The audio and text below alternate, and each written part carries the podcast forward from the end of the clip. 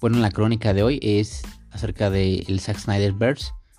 Eh, como ya hemos adelantado en el intro pasado, eh, bueno, en este caso vamos a tocar los detalles y detalles que son bastante interesantes. Por ejemplo, en la adaptación de Joss Whedon, pues hay muchas cosas que se quedan de lado, como por ejemplo la profundidad de los personajes, eh, en cierto modo la historia de cada uno, el por qué llegan a ser lo que son ahora dentro de la película, porque en la parte climática de la película actúan de cada modo, cómo eh, encuentran como la parte de de ese momento en el que ellos logran como coincidir del porqué de sus poderes y unirse. Bueno, en la adaptación de Zack Snyder pues sí nos da mayor este, profundidad en el aspecto personal de cada personaje. Nos muestra sus motivaciones, nos muestra sus problemas personales, nos muestra fríamente y de una manera clara y sencilla, fluida, eh, el por qué cada uno toma los caminos que desea tomar. Y algunos en el caso por ejemplo de Aquaman cómo se siente orillado pues básicamente a, unirse a la liga.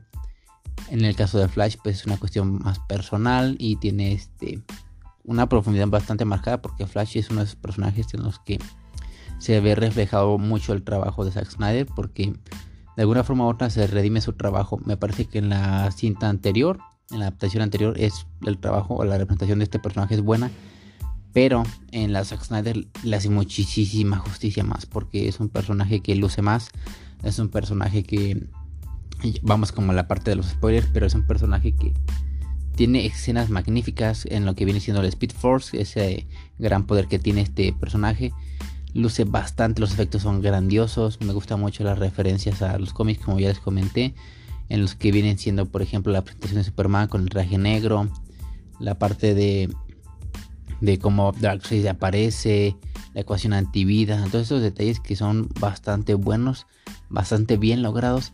Hay momentos en la película en los que hay bastantes como pautas que te dan como esa sensación como de lentitud, por así decirlo de algún modo porque trata de ser como muy, muy épico. Creo que hay un momento en el que uno se da cuenta que hay como mucho slow motion en las secuencias de acción. Pero creo que de alguna forma u otra esto le funciona, le sirve a la película porque es como esa parte de epicidad, esa parte buena, esa parte este, que vuelve más emotiva a algunas secuencias y a otras como más épicas. Me parece bien logrado en la parte del personaje de Batman, me parece que se le hace también justicia porque en la versión anterior es un personaje que se volvió caricaturesco en el sentido de burla. Y en esta adaptación es un personaje, pues, como lo que es Batman, es un personaje, pues, serio, es un personaje eh, maduro, es un personaje que suele trabajar, este, pues, solo, pero en este caso, pues, se une con los demás, pero nunca deja de lado como lo que vienen siendo eh, sus artilugios, este, su nave, eh, su trabajo con Alfred para poder llevar a cabo este mejorar su equipo que viene siendo este su traje. Pero bien logrado bien logrado. Me parece que la presentación de esta adaptación de Batman también es bastante buena. Ahora en la parte de Wonder Woman también es lo mismo. Son los personajes más maduros se muestran más serios. Y hay una eh, una forma de, de traducirlo todo como a una forma más más seria una forma más épica, una forma más madura, una forma más sombría, si quieren verlo de ese modo, para transmitir lo que cada uno eh, siente, lo que cada uno representa y la forma en la que cada uno se proyecta. Desde el punto de vista, eh, me parece que la película está bien lograda. Me parece que eh, las partes débiles, por decirlo de algún modo, es que la película, pues sí, podría ser que dura mucho. En lo personal me pareció sí un poco larga tal vez hubiera podido optar por tal vez tres horas de metraje en lugar de cuatro. Sin embargo, eh, pues las escenas adicionales que se agregaron en esta, en esta adaptación y además el ritmo, eh, más bien la presentación de los personajes me pareció bastante enriquecedora para esta presentación.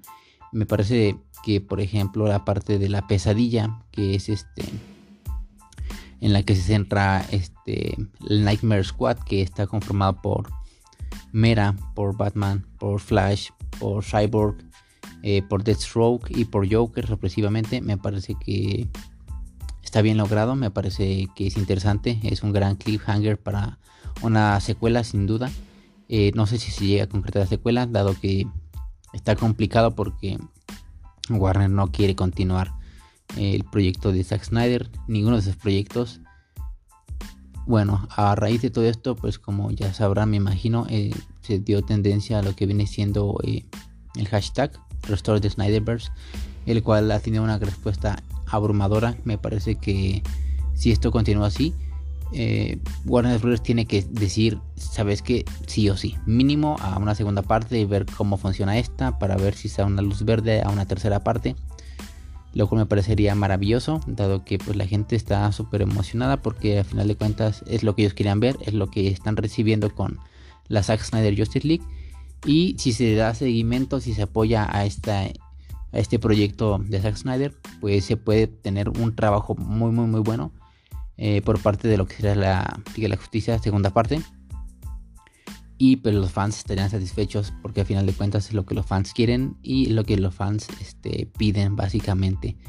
Desde mi punto de vista mm, me esperaría muchas sorpresas si se llegara a dar una segunda parte.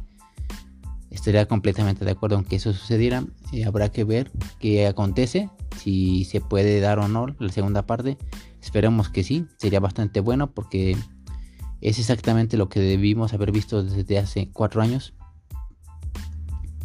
Por una u otra razón no pasó así, pero si ahora se dio, pues qué mejor que los estudios estén viendo, eh, pues que de una forma u otra allí tienen la fórmula de lo que funciona, de lo que la gente quiere y ojalá y funcione, ojalá y pase.